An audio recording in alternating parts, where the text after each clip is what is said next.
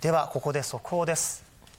札幌南区にある野菜の無人販売所で毒キノコとみられる天狗竹が誤って販売されていたことが分かりました。